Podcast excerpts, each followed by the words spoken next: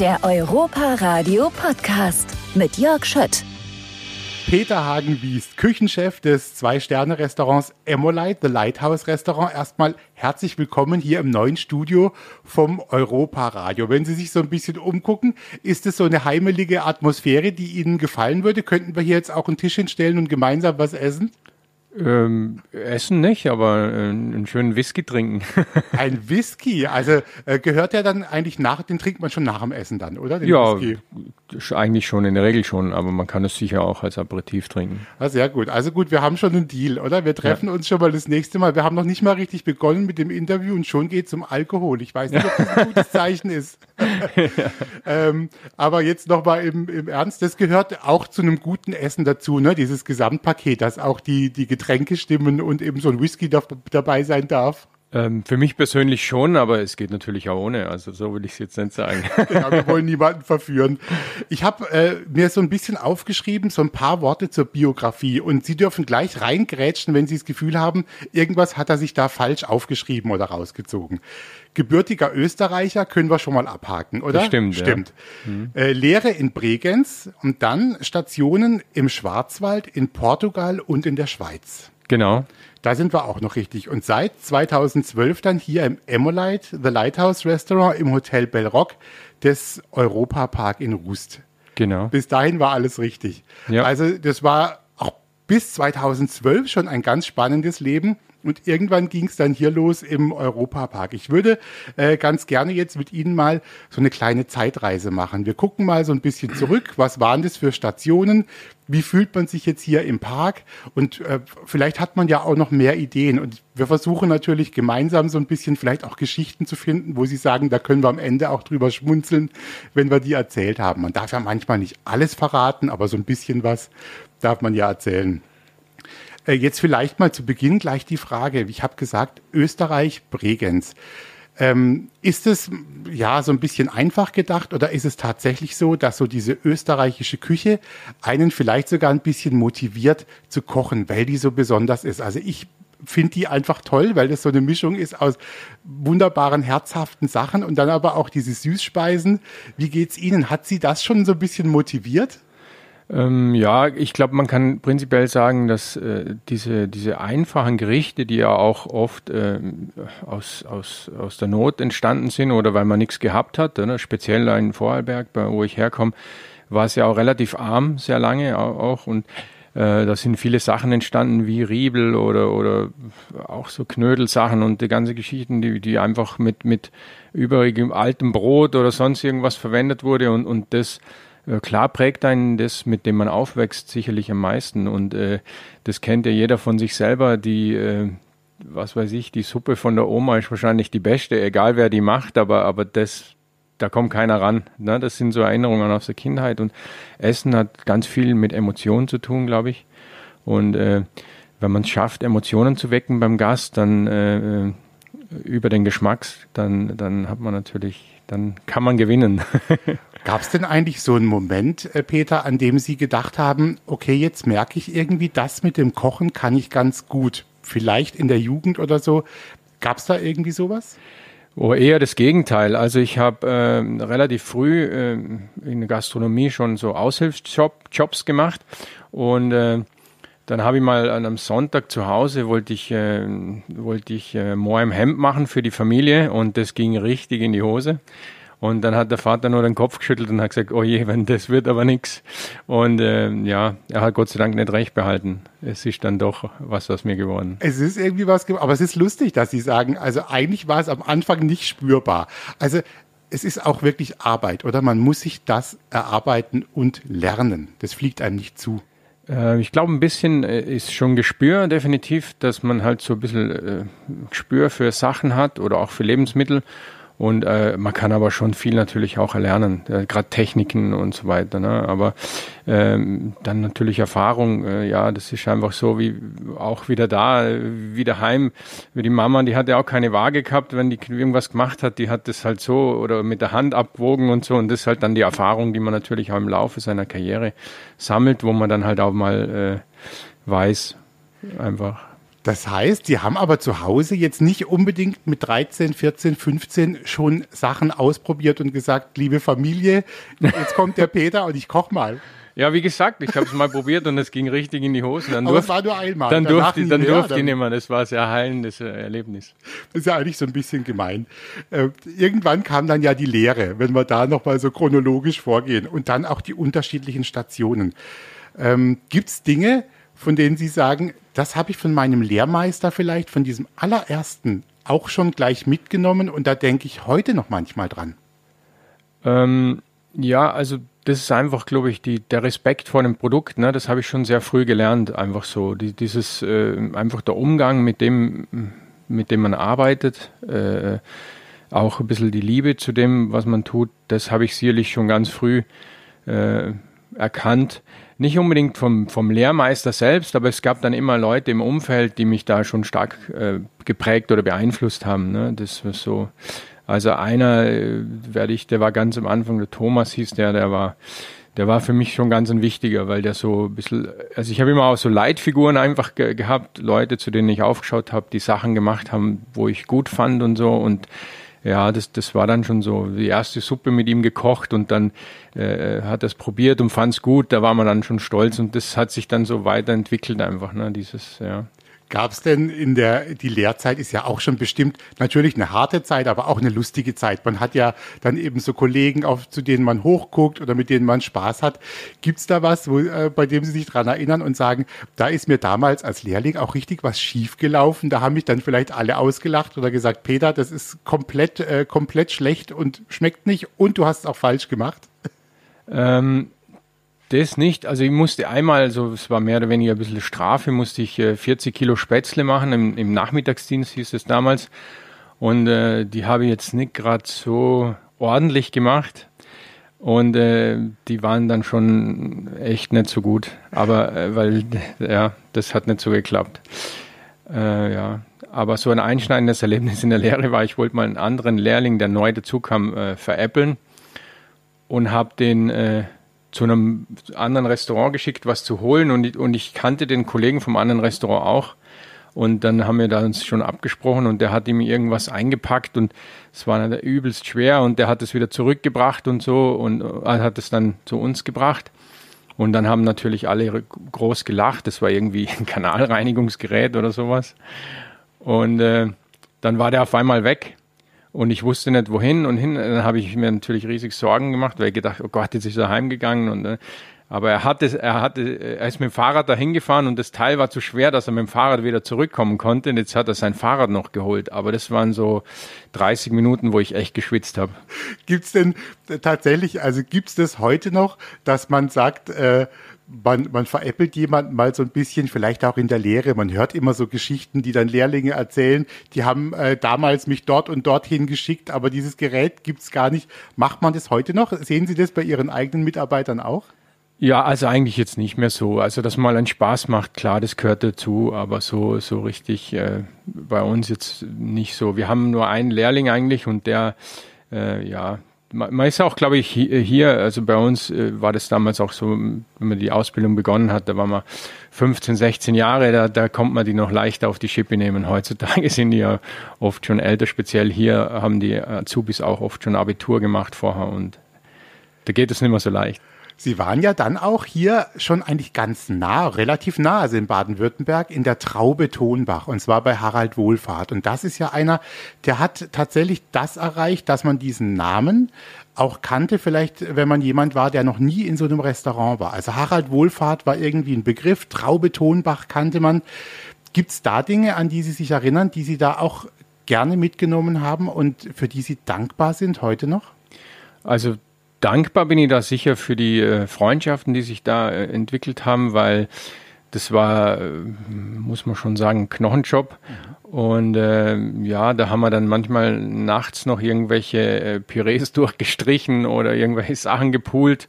Und äh, das hat schon dann so zusammengeschweißt und das sind Freundschaften, die auch heute wirklich noch äh, sehr wichtig sind und wo man heute noch oft von zehrt, äh, wenn man irgendwie mal einen Rat braucht oder sich mal irgendwie äh, abspricht oder so. Also das, das war schon, das war, glaube ich, das Wichtigste für mich da.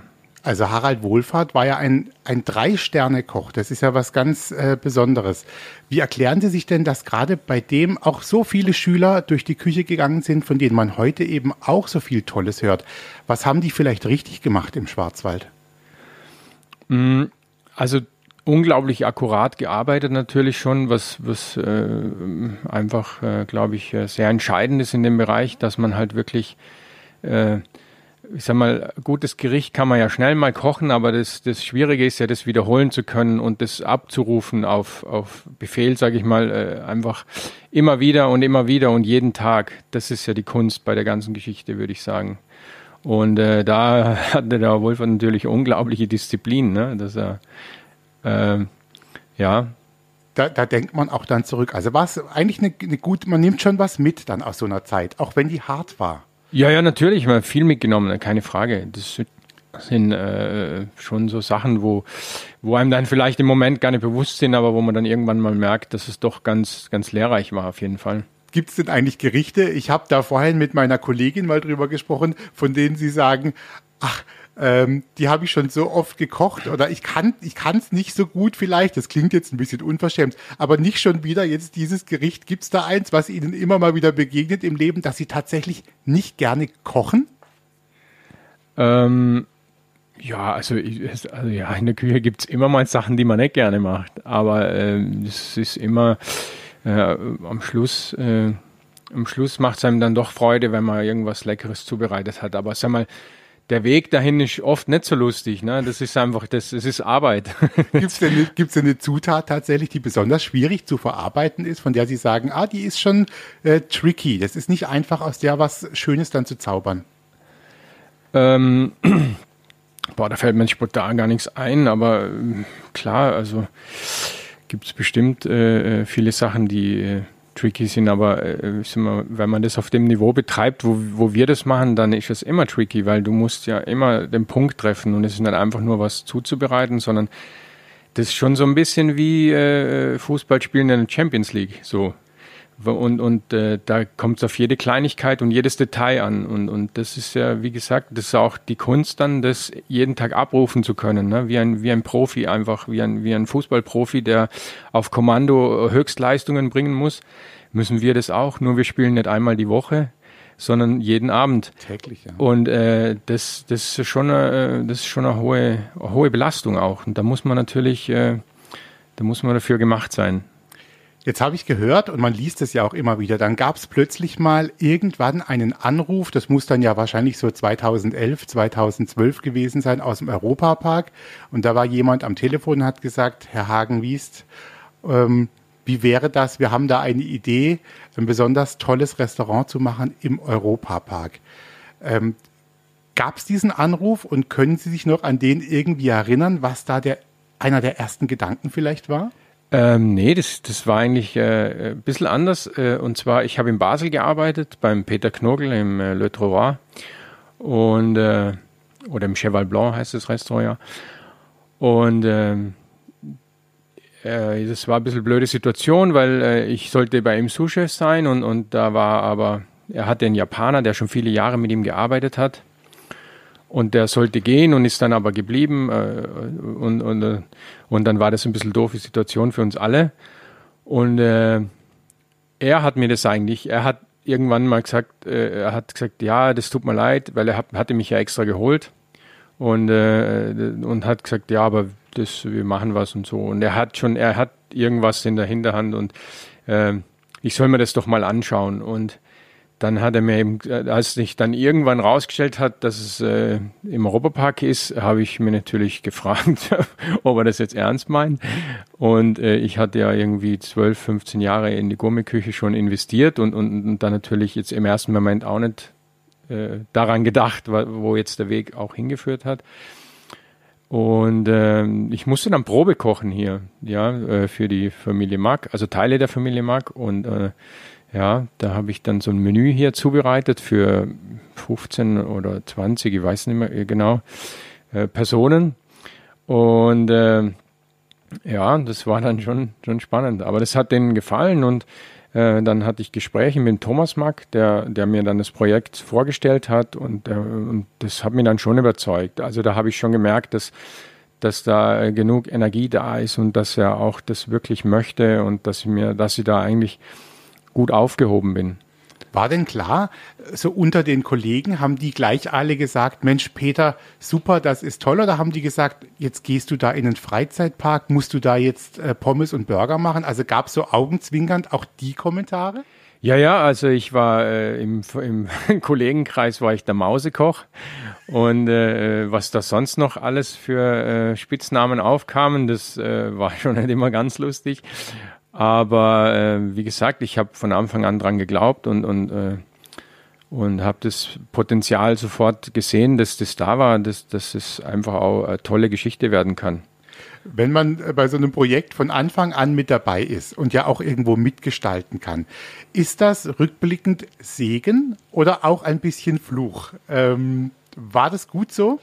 Nee, für mich war das super, weil ähm, also, äh, ich konnte relativ viel mitbestimmen, mitmachen, äh, meine Ideen äh, eigentlich einbringen, auch als äh, wenn ich jetzt selber so ein Restaurant gemacht hätte, aber jemand anderen hat natürlich das Risiko getragen, wenn es auch vielleicht nicht funktioniert hätte. Das war ja doch nicht immer klar, ne, dass, dass es auch angenommen wird, dass wir genug Gäste äh, bekommen, dass das, also da waren schon viele Fragezeichen. Ne, und äh, aber äh, doch, das hat auf jeden Fall mega viel Spaß gemacht und ich konnte auch ganz viel dazulernen. Das war hat's eigentlich auch für mich so interessant gemacht, ne? dass äh, natürlich das Kochen die einige Sache, aber da war ja auch noch viel mehr, wo ich involviert sein durfte, konnte und äh, wo ich natürlich auch in anderen Bereichen einfach auch lernen konnte und das war natürlich spannend, super.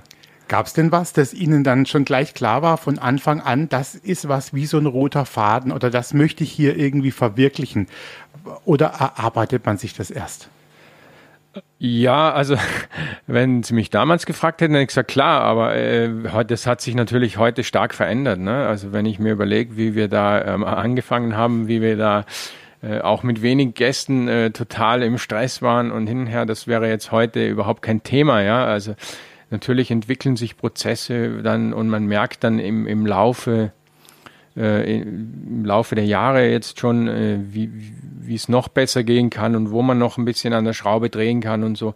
Aber das ist ja auch das Schöne, ne, dass es einfach nie aufhört. Man kann immer noch optimieren, äh, man kann es immer noch ein bisschen besser machen und, und äh, Dabei natürlich immer äh, im, im, im Vordergrund geht es immer um Essen, ne? das ist immer der Hauptsache. Ne? Und alles drumherum ist halt so, äh, dass das eben gut funktioniert. Und da haben wir schon viel dazugelernt, ja. Und sind jetzt sicherlich nicht immer bei dem Weg geblieben, den wir uns am Anfang gedacht haben. Aber ist auch gut so. Ne? Ja, das ist gut. Küchenchef zu sein, ist ja schon auch eine anspruchsvolle Aufgabe, äh, wenn man sich das mal anguckt. Äh, mit all der Erfahrung, die Sie jetzt haben, auch aus diesen Jahren was sollte denn tatsächlich wirklich ein guter Küchenchef können? Vielleicht auch welche Eigenschaft sollte er haben? Ja, ich glaube, so ein psychologisches Training wäre manchmal ganz gut. Ja, also menschliche Führung ist Ja, ja menschliche Führung ist, glaube ich, ganz, ganz wichtig. Also wird immer noch wichtiger. Ne? Das, das hat sich auch, also ich komme ja noch aus einer Generation, sage ich mal, wo, wo auch, wo es wirklich laut war und wie man sich das auch vorstellt. Und das hören wir ja heute auch oft, wenn Gäste bei uns im Restaurant waren, oh, das ist ja total ruhig bei ihnen und da wird ja überhaupt nicht geschrien und so.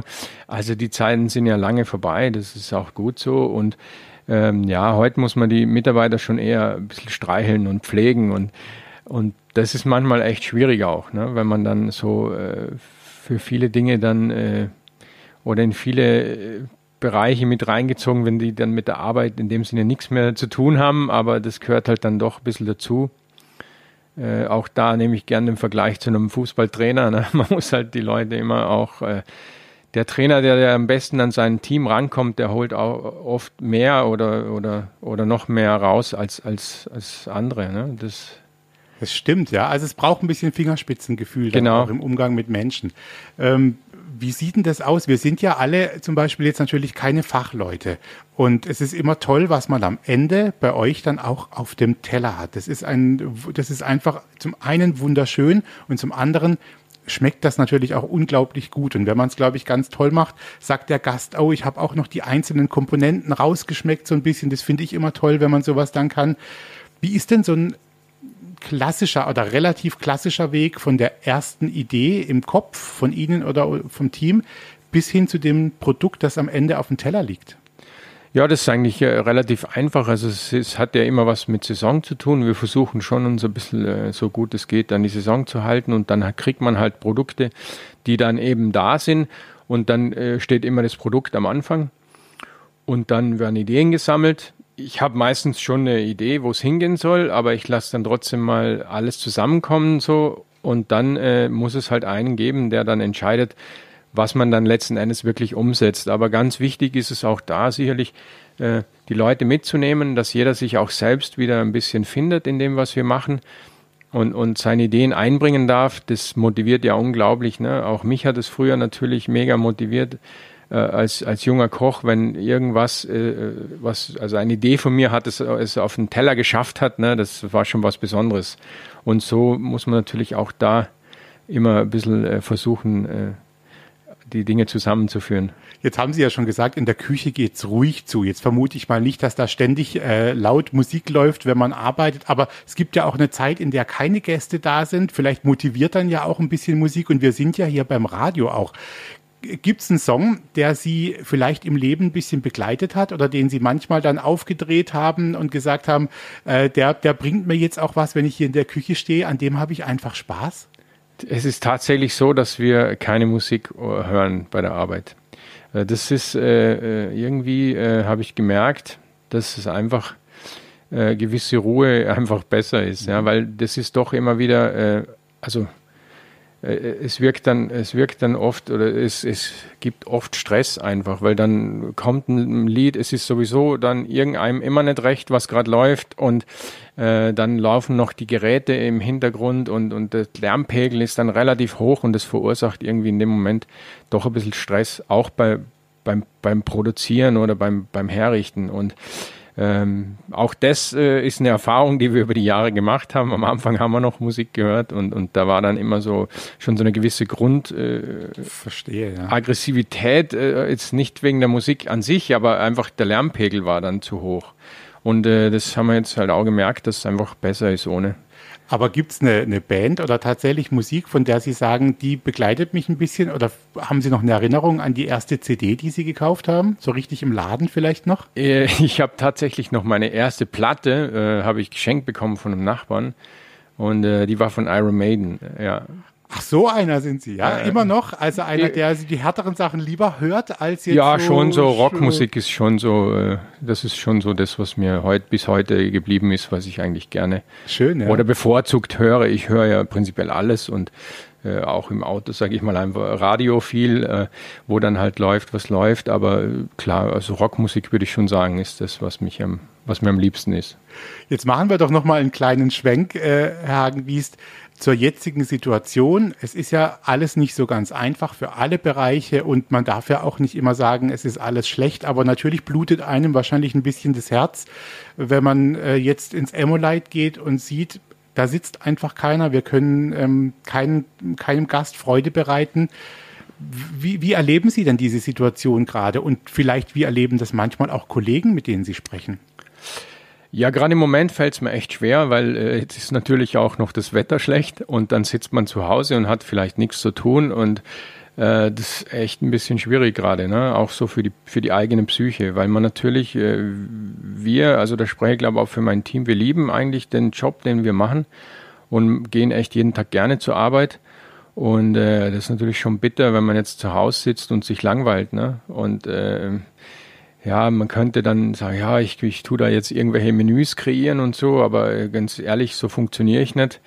Äh, ich, ich kreiere in der Küche, ich stehe da, ich muss es anfassen, ich muss spüren, ich muss schmecken. Ich kann mir noch irgendwelche Sachen zu Hause ausdenken auf dem Sofa und dann am Schluss, äh, wenn ich zusammenführe, funktioniert es vielleicht dann doch nicht. Ja, also das hat ganz viel mit, mit Probieren, mit, mit, ja, also einfach, ich bin nicht der Typ, der sich da ein Menü äh, auf der Couch ausdenkt. Das heißt auch, aber Ihnen fehlen einfach auch die Leute. Es fehlen wahrscheinlich auch so die Kollegen, die Kontakte und es fehlen auch die Menschen, die Freude haben, zu Ihnen zu kommen, oder? Das ist ja auch ein Lebenselixier. Ja, absolut, ja, natürlich. Also die, die begeisterten Gäste, die einem natürlich dann das Feedback geben, dass man äh, sozusagen gut gespielt hat. Äh, klar, das fehlt, ja, das fehlt alles. Also das ist schon echt ein bisschen deprimierend gerade, dass wir jetzt so gezwungen sind äh, zum Nichtstun. Jetzt freuen wir uns ja aber alle, das muss man ja sagen, und drücken auch alle Daumen, dass es klappt, dass wir ab Dezember auch wieder Gäste begrüßen können. Und auch drüben, direkt hier in der Nachbarschaft in der großen Europapark Arena, da gibt's äh, die große Dinnershow. Da mhm. sind Sie jetzt auch schon so ein paar Jahre dran beteiligt. Das Konzept ist ja, dass man da mischt, also Show, Artistik, Zauberei und dann ein tolles Vier-Gänge-Menü von Ihnen kreiert und äh, das wird dann da rausgebracht und zwischen den Showblöcken, sage ich mal, dann auch serviert. Ähm, wie ist es denn jetzt der aktuelle Stand? Also ist es so, dass das eine andere Mammutaufgabe ist, sowas zu bedienen als jetzt im Restaurant? Äh, oder ist das vergleichbar? Ist beides das irgendwie ein großer Sport? es ist äh, sicherlich beides großer Sport. Äh, das Grundprinzip ist immer gleich. Ja? Es geht darum, was äh, zu machen, was viele Leute begeistert, was vielen Leuten schmeckt. Ja, äh, wo man sicherlich äh, bei der Dinner schon nochmal drauf achten muss, dass man, dass man da noch, äh, sage ich mal, unter Anführungszeichen braver ist, weil es natürlich eine viel größere äh, Personenzahl ansprechen soll. Ne? Also das ist ja auch äh, immer die Schwierigkeit bei sowas, dass man dann äh, was findet, was wirklich viele, viele Menschen begeistert. Ne? Dass man da jetzt nicht zu, zu äh, ausgefallen ist, vielleicht auch. Aber doch irgendwie auch überrascht. Also das ist, gehört ja, das ist ja dieser Spagat, den man da finden muss, ne? dass man irgendwie äh, was macht, wo, wo, wo, wo doch begeistert und wo man doch, wo doch vielleicht was dabei ist, wo, wo dann viele Gäste sagen, oh, das war jetzt äh, interessant oder das habe ich jetzt noch nie so äh, probiert oder, oder ganz ein, neues Geschmacksbild und äh, trotzdem aber irgendwie äh, noch äh, dieses breite, die breite Masse zu treffen. Man führt ja vielleicht auch Gäste ein bisschen an diese Art des Essens ran, die das zum ersten Mal probieren. Das stelle ich mir auch ganz spannend vor als Herausforderung, aber äh, wer da zum ersten Mal sich da auf dem Terrain bewegt, den will man ja auch mitnehmen wahrscheinlich. Ne? Ja, da muss ich sagen, also das äh, war für mich, da habe ich eigentlich am Anfang gar nicht drüber nachgedacht, aber das hat sich tatsächlich jetzt rauskristallisiert, dass es generell bei uns so ist. Also auch im Restaurant, nicht nur, also wir haben natürlich auch viele Gäste, die in der Dinnershow waren und dann mal zu uns kommen, was schön ist, äh, was toll ist. Und äh, wir haben aber auch speziell, das hat sicherlich mit unserem Standort zu tun, ganz viele Gäste, die waren noch nie in so einem Restaurant.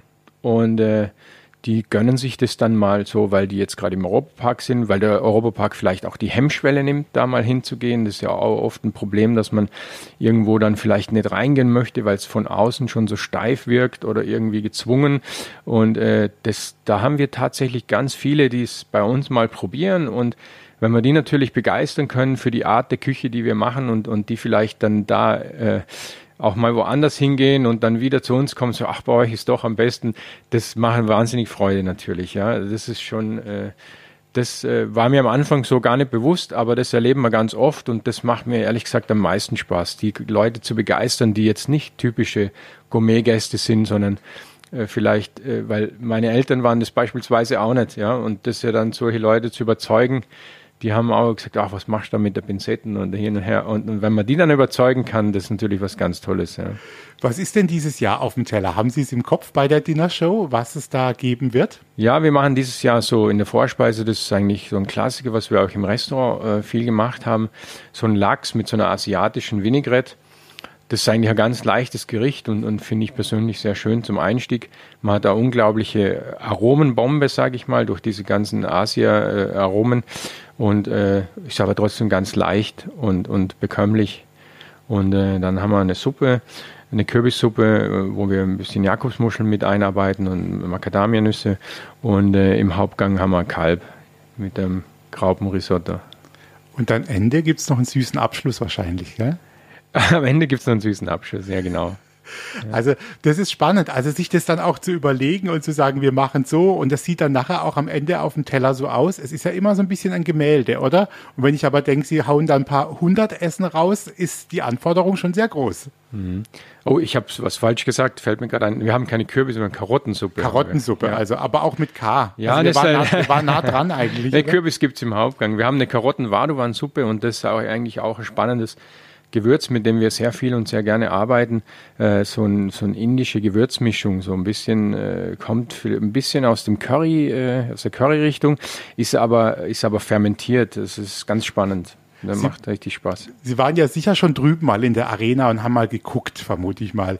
Ähm, wie ist denn die Atmosphäre in diesem Jahr? Es ist ja jetzt ein bisschen in einer größeren Halle, ähm, aber man gibt sich ja unglaublich viel Mühe, das schön zu machen. Wie sieht es denn da jetzt eigentlich aus? Wie wird das dieses Jahr? Ja, also ich bin mega beeindruckt, wie das aussieht und was da geschaffen wurde. Also ich, ich, ich finde das echt klasse. Also das ist schon wieder großartig und es zeigt halt auch, wie äh, in wie vielen Bereichen man hier einfach äh, auf, auf höchstem Niveau arbeitet, dass man dann auch sowas aus dem Boden, sage ich mal, stampfen kann und, und, und da nicht sich geschlagen gibt, sondern sagt, nee, dann machen wir das halt oder machen und tun und ganz toll, ja. Also ich freue mich schon richtig drauf. Darf und hoffe natürlich, dass es im Dezember laufen kann. Darf, würden wir uns alle darüber freuen. Darf ich noch fragen, wie das eigentlich organisatorisch abläuft? Wie muss ich mir eigentlich die Situation bei dieser Veranstaltung in der Küche vorstellen? Ich habe da keine Vorstellung und denke immer, äh, also entweder es gibt die Variante, alles ist ganz äh, verrückt und aufgeregt oder eben auch sehr konzentriert und ruhig. Oder gibt es was dazwischen? Äh, nee, nee, das ist unglaublich konzentriert und ruhig. Also das ist auch äh, da äh, unglaublich äh, genau getaktet, weil man ja auch mit der Show äh, sozusagen einhergehen muss. Man kann ja nicht einfach mal zehn Minuten länger brauchen oder so. Das muss ja ganz genau sein. Und äh, das ist unglaublich, äh, unglaublich gut organisiert. Ja. Das ist natürlich immer die ersten drei Shows ein bisschen ruckelig, bis man dann äh, die letzten Handgriffe noch eintrainiert hat. Wir machen uns vorher ganz viele Gedanken natürlich, wie es laufen soll. Und dann ist es wie immer, man kann sich viel gut ausdenken, aber wenn es dann im Prozess ist, dann merkt man dann doch, dass man vielleicht das ein oder andere dem nicht genug Beachtung geschenkt hat oder, oder das irgendwie dann doch ganz anders läuft oder nicht funktioniert. Und dann müssen wir immer so die ersten zwei, drei Shows immer so am, am Justieren und dann läuft's aber wie ein Uhrwerk. Gibt's denn trotz der Professionalität eigentlich heute noch auch eine, eine Panne, auch jetzt bei sowas, wo Sie im Nachhinein drüber schmunzeln können, aber in dem Moment war es für Sie einfach anstrengend und ärgerlich? Gibt es das heute noch? Ach ja, äh, Panne wüsste ich jetzt gar nicht, äh, aber anstrengend ist es immer. Ja, so die ersten, die Anspannung ist ja immer groß, gerade die ersten Shows, äh, wenn man natürlich auch noch gar nicht weiß, wie kommt das Menü bei den Gästen an haben wir natürlich schon so einen, so einen Druck natürlich, ja, äh, weil man ja, äh, sag mal, man gibt ja auch im, im Prinzip so ein bisschen was von sich und wenn das dann nicht funktioniert, das, das tut ja dann schon weh. Ne? Das ist ja was sehr Persönliches auch, so ein bisschen, Stimmt. Stück weit. Ja. Und äh, das, da ist natürlich eine Riesenanspannung, ja. Und äh, es gibt immer Sachen, die man hinterher anders machen wird. Dafür ja. lernt man draus, ja, ne? Ja. Genau. Jetzt vielleicht noch als letzte Frage, Peter. Wir, wir gucken in den Dezember jetzt so langsam rein. Und natürlich, das ist dann die Weihnachtszeit, da kochen, überlegen sich viele auch zu Hause, was machen wir jetzt. Manche haben auch ein ähm, klassisches Essen, das sie jedes Jahr machen. Bei uns zu Hause auch. Wie ist denn das bei Ihnen daheim? Also wenn Sie am, am Heiligabend gemeinsam essen, gibt es ein Essen, das es immer gibt? Ähm, also bei uns zu Hause gab es immer Rollbraten und äh, am Heiligabend und dann am, am, Sonntag, dann wurde dann richtig aufgekocht. Und äh, jetzt bin ich schon viele Jahre hier bei meiner Frau oder oft dann immer bei meiner Frau und da wurde eben am Heiligabend Mordszinnober gemacht und ich konnte mich jetzt durchsetzen, dass wir ganz entspannt einfach ein Schäufele mit Kartoffelsalat machen. Badisch? Ja, weil das mag jeder gern, das schmeckt gut und es macht keinen Stress. Ne? Und das dann immer, äh, oft wenn man so ein Menü dann kochen will, dann ist das eigentlich, das ist halt anstrengend, wenn man es gut machen will, das ist viel Arbeit und da hat doch eh keiner dann Zeit. Da finde ich das einfach viel, viel smarter. Ja, das glaube ich. Also ich habe mich jetzt unglaublich gefreut, Peter Hakenwies, dass Sie zu Gast waren und auch so entspannt und fröhlich hier mitgemacht haben. Wir freuen uns alle auf den Dezember und wirklich, wir hoffen ganz arg, dass das alles wunderbar klappt. Die Dinnershow beginnt dann auch Anfang Dezember und dann wird auch, wenn alles gut läuft, auch das Restaurant wieder offen sein. Ne? Dann ist der Dezember wieder klar. Wir hoffen es, ja. Also das würden wir uns wünschen, dass wir im Dezember wieder, äh, wieder weitermachen dürfen, ja. Das wäre natürlich gut. Wir träumen alle so ein bisschen davon. Ja. Äh, ganz herzlichen Dank und ich wünsche eine gute Zeit. Und falls ihr mal einen Probeesser braucht für irgendein Gericht, bitte einfach kurz anrufen. Einfach ja, ich, genau. ich, ich komme mal vorbei, wirklich. Ja, da gibt es mehrere, also die gut. sich da beworben ah, haben. Mist, okay, also bitte auf die Liste aufnehmen. Gut, Mama. Alles Gute, Dankeschön. Danke auch. Der Europa Radio Podcast mit Tanja Schiffers und Jörg Schött.